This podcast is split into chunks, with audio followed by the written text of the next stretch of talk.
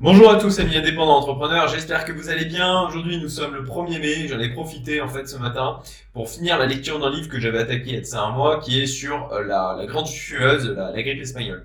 L'objectif de cette lecture, c'était en fait de mieux comprendre ce qui est en train de se passer aujourd'hui, essayer de, saisir en fait les conséquences que ça va avoir ou les conséquences que c'est en train de, produire. Alors concrètement, le, bouquin, il y a beaucoup de choses dedans et il est à deux niveaux. Il a un niveau où il va vraiment de manière ciblée sur des, des histoires dans différents pays de personnes, de, on va dire des histoires individualisées, où il raconte bah, comment certaines personnes ont vécu en fait cette grande pandémie. Voilà, en Italie, euh, en Chine, au Brésil en Inde, aux États-Unis. Cette partie-là était plus, je pense, pour en donner un côté émotionnel et pour pouvoir bah, s'engager plus dans l'histoire. Enfin, très franchement, de mon côté, ça m'a plus gonflé qu'autre chose parce que ça ne prenait pas, c'était plus les parties qui prenaient de la hauteur qui me semblaient euh, intéressantes. Donc aujourd'hui, j'ai pris le, livre en fait en version Kindle de manière à pouvoir surligner les passages qui me semblaient pertinents et pour pouvoir ensuite vous les partager. Donc c'est ce que je vais faire aujourd'hui. Je vais en fait vous partager l'écran pour, pour que vous puissiez, on puisse passer en revue en fait ces différents passages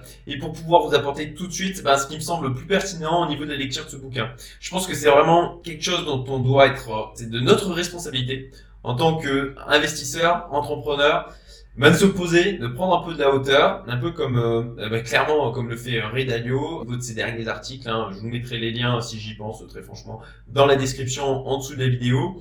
Et je vous mettrai le lien vers le livre en question. Si jamais vous voulez aller dans le détail et puis le lire bah, dans sa totalité, euh, vous pouvez le faire. C'est, euh, vous pouvez le trouver en version numérique. Vous n'êtes pas obligé de l'acheter en version, euh, en version papier comme je l'ai fait. J'ai pris en version numérique, pas en version papier. C'est ce que je voulais dire. Vous m'aurez compris. Donc, c'est parti. On lance le partage de l'écran pour pouvoir passer en revue donc les passages les, les plus intéressants. À tout de suite. Et voilà, donc on attaque le passage en revue de mes annotations. Donc il y en a quelques-unes. Je vais essayer de rendre ça le plus efficace possible. Parce que j'imagine que du coup, si vous voulez euh, regarder cette vidéo, c'est aussi pour gagner du temps et éviter de vous taper tout le bouquin. Donc, alors, première chose que j'ai pu euh, annoter, voilà, le 24 septembre 1918, l'Espagne ferme ses deux frontières à la grande indignation de ses voisins, une manœuvre inutile puisque la maladie se propageait déjà à ce moment-là dans les casernements du château de Zamora. Ça, ça me fait un peu penser du coup à la réaction qu'ont eu euh, bah, beaucoup de pays, c'est-à-dire euh, bah, sont mis à empêcher, à fermer les frontières un, peu tard, une fois que la maladie était déjà rentrée. Ça a été, euh, ça a été un peu le cas de ce qui s'est passé notamment en France et même en Italie, de ce que je comprends. Au final, ils ont fermé les frontières, mais pour éviter que les gens ne sortent et n'aillent contaminer les voisins. Alors c'est très honorable, néanmoins, euh, bah, effectivement, là en l'occurrence, l'idéal c'était de les fermer avant. Alors il y a d'autres pays qui l'ont fait, mais à mon sens, c'est peut-être Taïwan là qui a vraiment géré de la meilleure des manières cette, cette crise. On va passer à la prochaine Dans certains endroits, par exemple, il était recommandé de porter un masque de gaz sur la bouche, ce qui a probablement lancé au Japon la coutume de se couvrir, ainsi pour protéger les autres de ses propres germes. Mais les autorités sanitaires ne s'accordaient pas sur le fait que cela puisse réellement réduire la transmission. Alors là aussi, comme on a eu chez nous, eh ben, un débat sur l'efficacité des masques. Donc euh, clairement, après, en fait, euh, plus tard dans, dans, la lecture, euh, je ne vais pas vous rajouter des trucs inutiles, mais ils disent que clairement, oui, il y a une efficacité au niveau des masques. Et quand on voit côté gouvernement, alors j'essaye d'éviter de trop juger parce que je pense que j'aimerais vraiment pas être à la place de ce qu'ils sont en train de vivre du côté du gouvernement avec des décisions extrêmement difficiles à prendre. Mais quand on a vu, alors je sais plus qui c'était, hein, mais expliquer que les, les mettre des masques c'était trop compliqué à faire, Enfin, c'est tellement ahurissant de pouvoir bah, dire des choses aussi débiles à la télé. Mais oui, oui, les masques, effectivement, sont pertinents. Et là aussi, bah, à l'époque, de la même manière, comme quoi, encore une fois, c'est pour ça que je me dis c'est pertinent d'aller voir au niveau de l'histoire ce qui a pu se passer. Tout simplement parce que bah, on répète les mêmes erreurs et, les mêmes choses se passent. Hein. La nature humaine ne change pas fondamentalement, ça c'est clair. Prochain passage. Voilà, avec le temps, la lassitude s'empara même de ceux qui, au début, avaient respecté les obligations. Non seulement les mesures les empêchaient de mener leur vie normalement, mais leur efficacité paraissait pour le moins inégale. Ceux qui étaient censés montrer l'exemple se laissaient aller. Le maire de San Francisco laissa pendiller son masque à son cou pendant qu'ils hésitaient une période de célébration de l'armistice. Alors, il y a plusieurs choses ici. Alors, ouais, déjà, c'est un truc que j'ai oublié de dire, mais en fait, il faut bien comprendre qu'à l'époque, ils ont pris aussi des mesures de confinement Fermeture des écoles, euh, des théâtres, euh, des lieux de culte, euh, les rassemblements de masse interdits, fermeture des frontières, limitation des déplacements, etc. Parce que parfois j'entends des gens me dire Ouais, mais la grippe espagnole, c'est pas pareil. À l'époque, ils n'ont pas fait de confinement, ils fermaient pas les frontières. Si, si, ils ont fait tout ça aussi. Ce qu'il faut comprendre, c'est que les réactions que l'on a aujourd'hui se sont construites aussi par rapport à ce qui s'est passé en 1929. On C'est moins présent dans l'inconscient populaire parce que 1929, pardon, 1919, c'est, enfin 18, 1918, 1919. C'est moins présent dans les consciences populaires parce qu'on a eu la guerre en fin de compte juste avant. Ça a vachement marqué les esprits. Néanmoins, en fait, la grippe espagnole a eu des conséquences qui ont été très fortes au niveau de l'organisation mondiale de la santé, sur justement euh, bah, les décisions qui sont prises aujourd'hui par rapport à cette pandémie. Donc bon, voilà, je ne vais pas détailler plus, mais ce que je trouve là intéressant, c'est que un peu comme là, on le voit avec euh, le déconfinement qui commence à être évoqué. Euh, franchement, moi, je suis allé faire les courses. Et effectivement, on voit que les gens sont beaucoup plus. Euh, bah, c'est la fête, quand on a l'impression, oh, ça y est, c'est terminé, c'est derrière nous. Et là, en fait, clairement, il faut bien comprendre que pour la grippe espagnole, on a eu trois vagues. La première qui était bon, à peu près du même niveau de létalité et de gravité qu'une grippe normale. Et la deuxième qui a été beaucoup plus grave. Et alors, au niveau, ça a été la même chose en fait avec la, grippe russe de 1989, si je dis pas de bêtises, où il y a eu trois vagues. La première, de la même manière, a été, euh, bon, pas très très grave. Enfin, bien sûr, il y avait des morts, hein. c'était tragique aussi, mais par rapport à la grippe saisonnière que l'on connaît, c'était à peu près la même chose. Par contre, la deuxième vague était bien plus violente et il y a eu une troisième vague dans les deux cas. Et je ne vois pas pourquoi on aurait un scénario aujourd'hui qui serait différent. Là, avec le déconfinement qui arrive, bah, très franchement, pour ma part, j'ai pris la décision de rester, de continuer à rester à la maison jusqu'à au moins fin mai, d'attendre de voir ce qui se passe. J'ai donné les mêmes instructions au niveau de mes collaborateurs. On, garde le télétravail et on verra bien ce qui arrivera. Et euh, je pense que, enfin, je sais pas, ça me paraît tellement logique de se dire qu'il va y avoir une hausse du nombre de cas. Mais je pense que l'histoire du déconfinement est aussi eh ben, drivée par le fait d'éviter des conséquences économiques qui soient encore plus gravissimes que ce qu'il y a déjà eu actuellement. Et je ferai un autre, une autre vidéo et un article en fait sur ce sujet-là, puisque de la même manière, là, je prends... Alors j'ai fait un article sur le sujet, je vous mets un lien sur mes sources d'informations, je pense que ça pourra vous intéresser si comme moi, vous essayez d'anticiper un peu la manière dont ça va évoluer.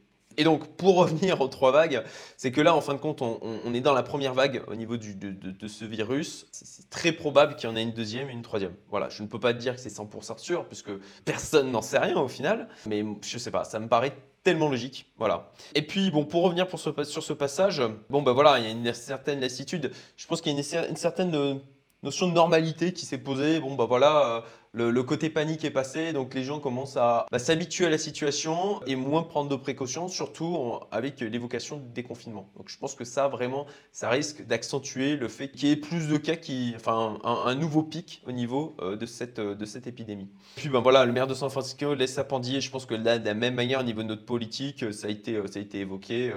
Il n'y en a pas forcément des super exemples en permanence. Ça aussi, passage intéressant.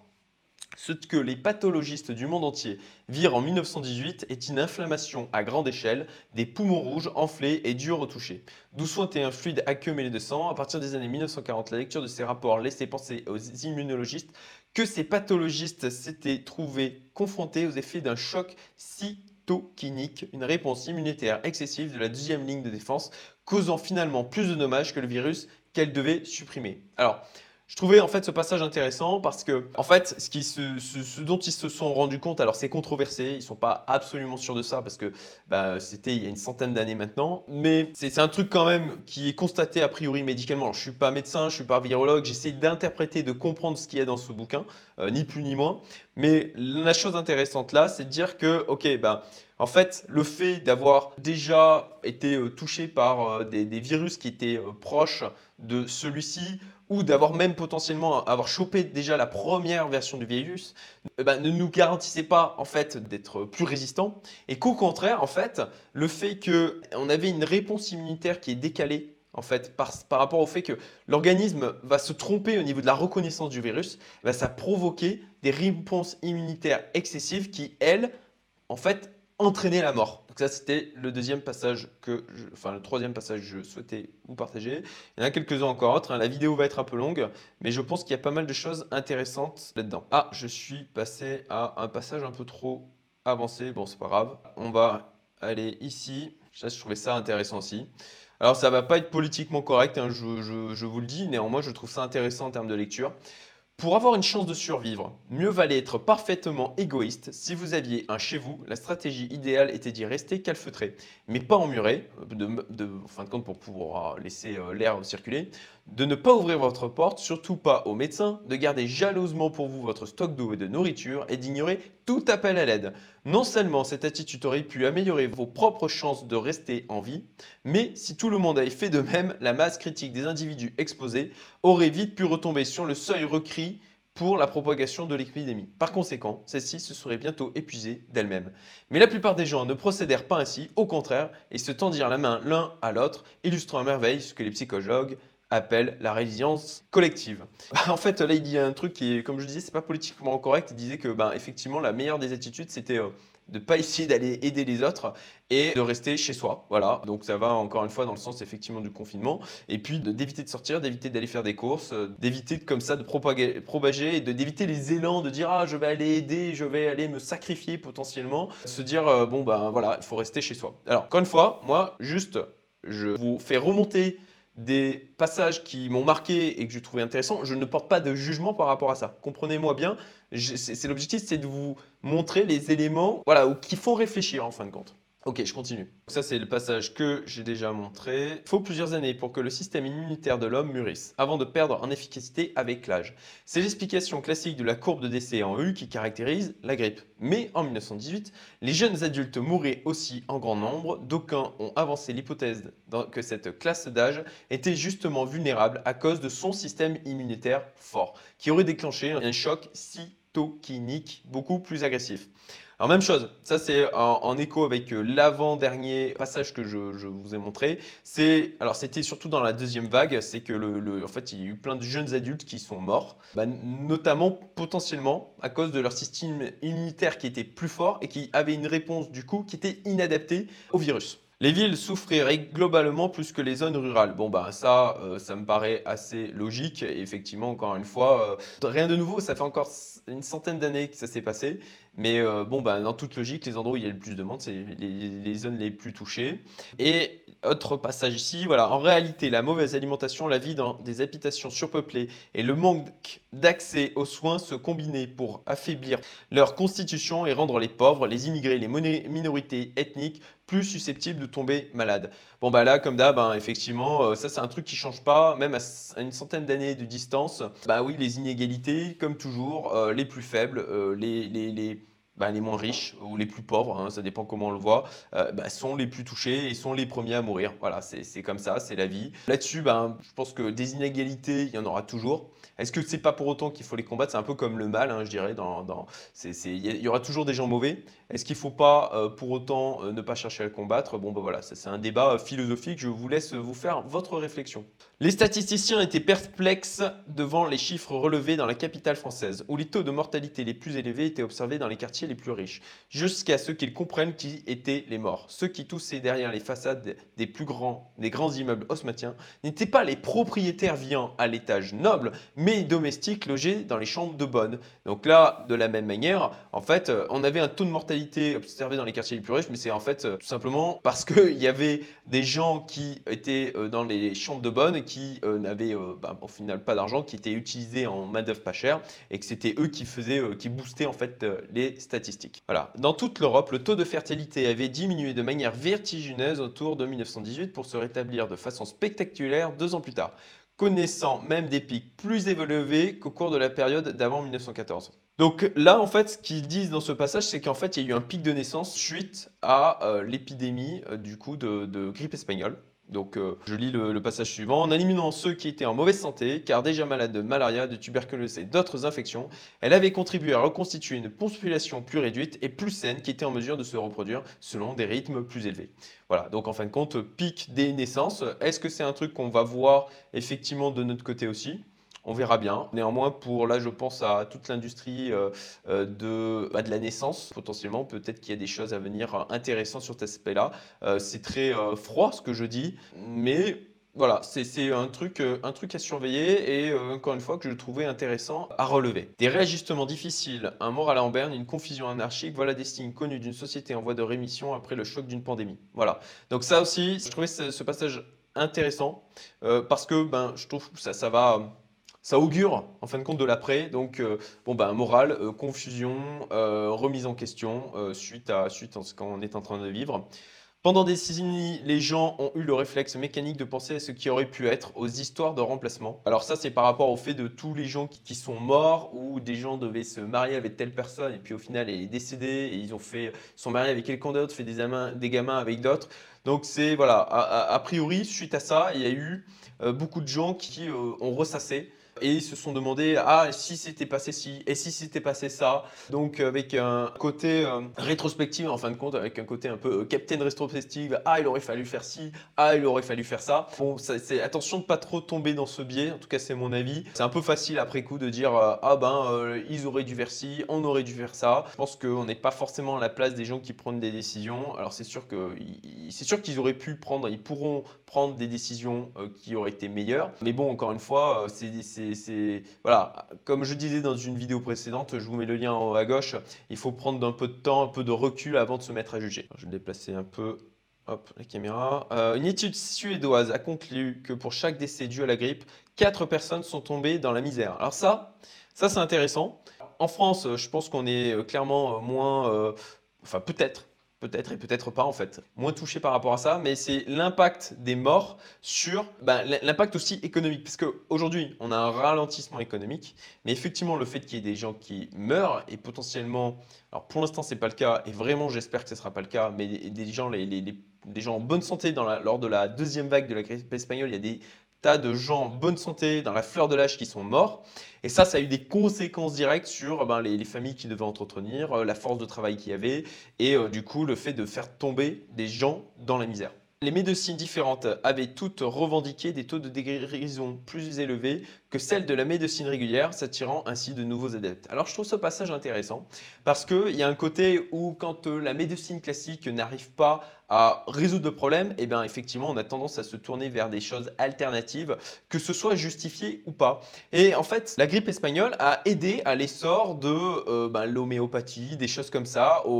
Alors vous en pensez ce que vous voulez. Je ne suis pas là pour juger. Je ne fais que euh, constater euh, ce qui est, encore une fois, euh, dit dans ce bouquin. Je ne dis pas que c'est bien, je ne dis pas que c'est mal. Juste de constater le truc. Et peut-être qu'on peut, s'attendre à quelque chose un peu du même genre. Si on tarde trop à trouver un vaccin, trouver des solutions, et ou que l'on n'en trouve en fait potentiellement pas. Mais un essor de l'industrie, on va dire, de la médecine alternative. Donc voilà, quelque chose, euh, quelque chose que je trouvais intéressant, euh, encore une fois, de souligner. Dans les années 1920, de nombreux gouvernements adoptèrent ainsi le concept de médecine sociale. La santé pour tous est gratuite là où elle était dispensée aux patients. Alors là, c'est vraiment un truc très intéressant, c'est que suite à la grippe espagnole, en fait, est arrivé le système de, soins universels. C'est en fait, ça a été euh, ce qui, a provoqué l'émergence de ces principes-là, que ce soit en France, aux États-Unis, dans plein d'autres pays. Et c'est une des conséquences, en fin de compte, le fait de donner accès aux soins. Alors, est-ce que c'est quelque chose qui va du coup être renforcé, notamment par exemple aux États-Unis?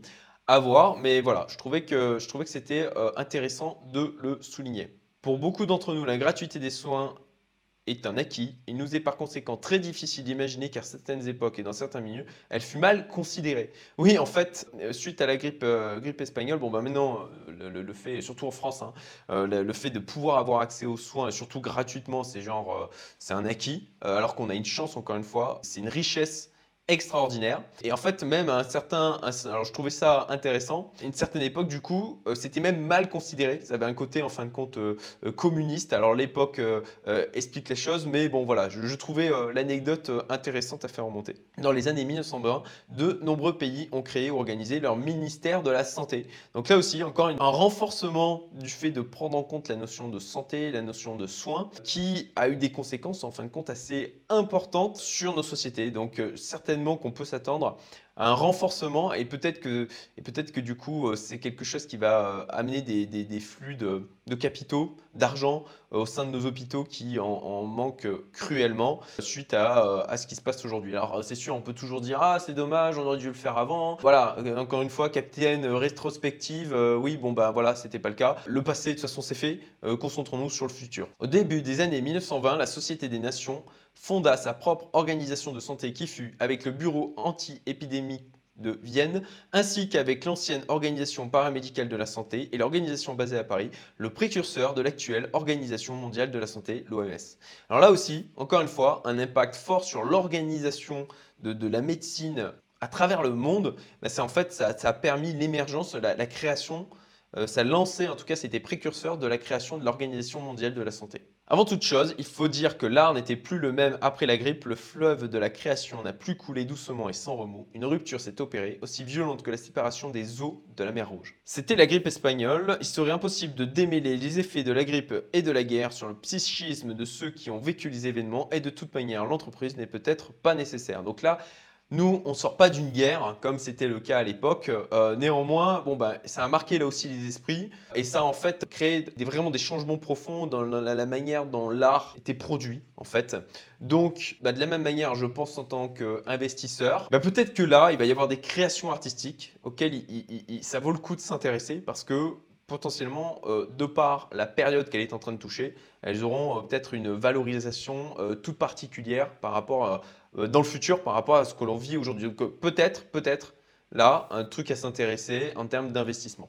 Dans un rapport publié en 2016, le comité indépendant d'experts internationaux réuni par l'Académie nationale de médecine américaine estime à 20% la possibilité qu'au cours du siècle à venir se produisent 4 épisodes de pandémie ou plus, dont une au moins sera très probablement la grippe.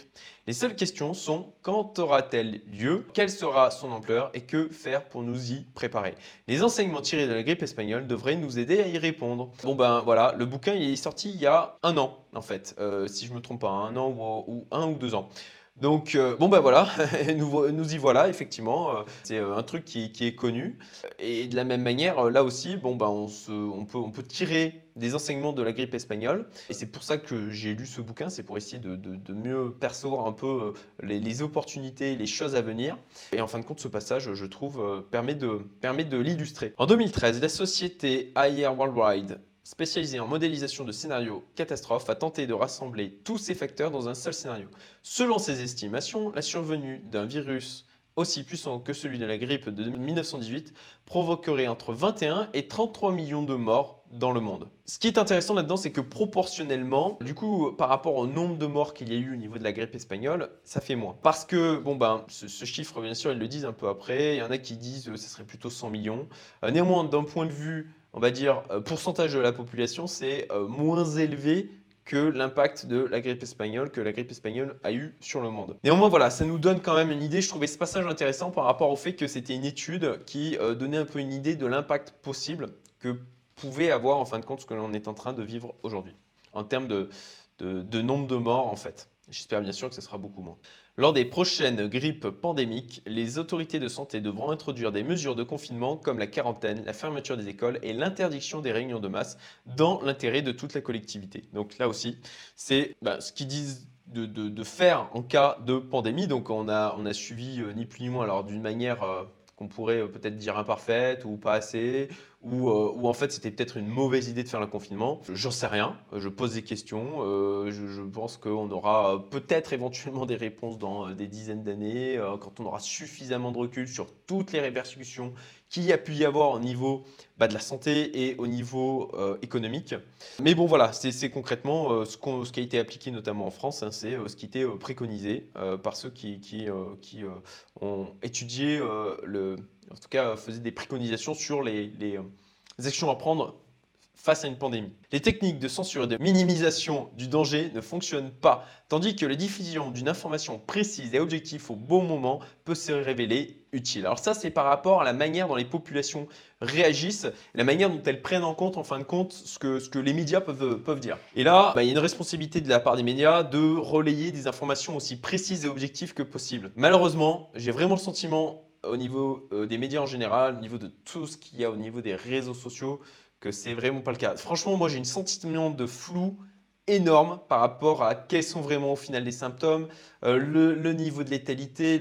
Voilà, il y a des chiffres qui sont balancés à, droite, à gauche. Euh, ben, je pense que c'est aussi tout simplement parce que ça fait vendre.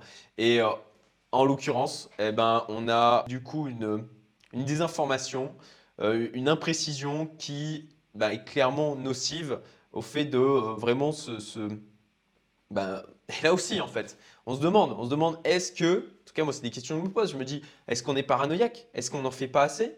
Euh, Vraiment, donc bon, là, euh, ben, on va dire que dans le doute, ben, on préfère rester chez nous, voilà. Mais on verra, on verra bien. Est-ce qu'on était paranoïaque ou pas voilà. Elle a fauché de nombreuses vies, bien plus que les autres grippes pandémiques dont nous avons connaissance. Pourtant, 90% de ceux qui l'attrapèrent vécurent une épreuve semblable à celle de la grippe saisonnière. Ni plus, ni moins. Aussi, les gens ne savaient-ils pas à quoi s'en tenir et aujourd'hui encore, nous ne le savons pas je trouve ce passage extrêmement intéressant par rapport au fait que effectivement le gros des gens qui ont été touchés, même, même si le niveau de létalité a été extrêmement, a été euh, en fin de compte euh, assez fort au niveau de cette grippe espagnole, qui a eu des tas de gens qui ont eu des, séquelles par rapport à ça, ben manifestement il y a quand même 90% de ceux qui l'ont attrapé qui, eh ben, ok, ils ont été malades, mais ça n'a pas été pire qu'une grippe saisonnière. Donc là aussi, c'est compliqué de savoir euh, est-ce qu'on surréagit, est-ce qu'on surréagit pas. C'est voilà, même là, avec le recul aujourd'hui, 100 ans après, bah, c'est difficile quand même de juger euh, ce qui s'était passé à l'époque. Et on en arrive donc au dernier passage euh, au niveau de, de, ce livre que je voulais vous partager. La grippe espagnole fut un exemple de cette catégorie d'événements imprévisibles que nous appelons aujourd'hui, pour rester dans les thématiques aviaires, un signe noir. Eh ben oui, voilà, ça a été un signe noir, c'est un truc que personne n'a vu venir. Et, comme pour nous, aujourd'hui, avec le euh, Covid-19, eh ben effectivement, signe noir. C'est un truc que personne n'a vu venir. Et pourtant, qui est là aujourd'hui. Donc, euh, alors, je pense qu'il ne faut pas. je dirais que la, morale un peu du truc, c'est que je ne pense pas qu'il faut vivre en, en, ayant peur. En tout cas, c'est pas ma philosophie de vie de vivre en ayant peur en permanence de l'éventuel événement qui se passe dans un pourcentage extrêmement faible des cas, qui doit driver nos vies. Je pense qu'il faut quand même avoir un certain niveau de résilience, mais c'est toujours une histoire d'équilibre. Ne pas oublier que c'est des choses qui peuvent arriver, d'y être prêt psychologiquement, en tout cas autant que faire se peut. Et c'est pour ça qu'il est aussi important ben, de cultiver la notion de résilience et d'antifragilité au jour le jour. Parce que des événements comme ça, ben, c'est des choses qui peuvent nous arriver d'un point de vue personnel, dans la vie de tous les jours. Euh, je le vois encore là dans les derniers mois qui s'est passé, des trucs auxquels on ne s'attendait pas du tout au niveau business, là j'entends, euh, sur la, société Méliorance, l'application qu'on a sortie. Je, vous mets le lien vers la vidéo en question où j'évoque le truc. Bah voilà, il y a eu plein d'événements comme ça où on ne les a pas vus venir une, une, seule seconde. Et pour pouvoir affronter ça, eh ben, il faut y travailler au jour le jour. Voilà, et ça c'est un travail vraiment de fond. je vous mets le lien vraiment vers la, la, chaîne de mon code génie. Moi, il m'a énormément apporté. C'est des, pépites en permanence dans ces vidéos. Je n'en rate aucune de mon côté. Je crois que j'ai dû voir toutes les vidéos qui, sont présentes sur sa chaîne. Je vous mets le lien ici aussi en, haut à gauche et je vous invite vraiment à aller le suivre. Voilà, j'espère que bah, du coup cette vidéo vous, l'avez trouvée intéressante. Si vous voulez réagir par rapport à ce que euh, j'ai mis euh, en exergue au niveau de passage, vous pouvez le faire dans les commentaires. Je vous répondrai de mon, de mon mieux par rapport aux questions que vous pouvez vous poser si vous voulez plus d'informations sur le contenu du bouquin. J'essaierai de le faire de mon mieux. Et puis, bon, ben, encore une fois, hein, si vous voulez vraiment aller à la source de l'information et faire vraiment votre propre avis, et parce que clairement, là, je, mets des passages en exergue, donc forcément, c'est biaisé. Hein. Faut pas, faut pas se leurrer. J'ai essayé de le faire de manière aussi objective que possible, mais c'est encore une fois avec ma vision personnelle. Donc, si vous voulez vous faire votre avis à vous, bah, lisez-le. Voilà, je vous mets le lien dans la description. J'espère que voilà, ça vous a plu. Si c'est le cas, un petit j'aime, euh, des petits commentaires, partagez-le et puis abonnez-vous à la chaîne pour être tenu au courant de la prochaine vidéo que je vais sortir sur ben, toutes mes réflexions sur les conséquences économiques, financières qu'il va y avoir par rapport à ça. Je vous dis à très bientôt. Salut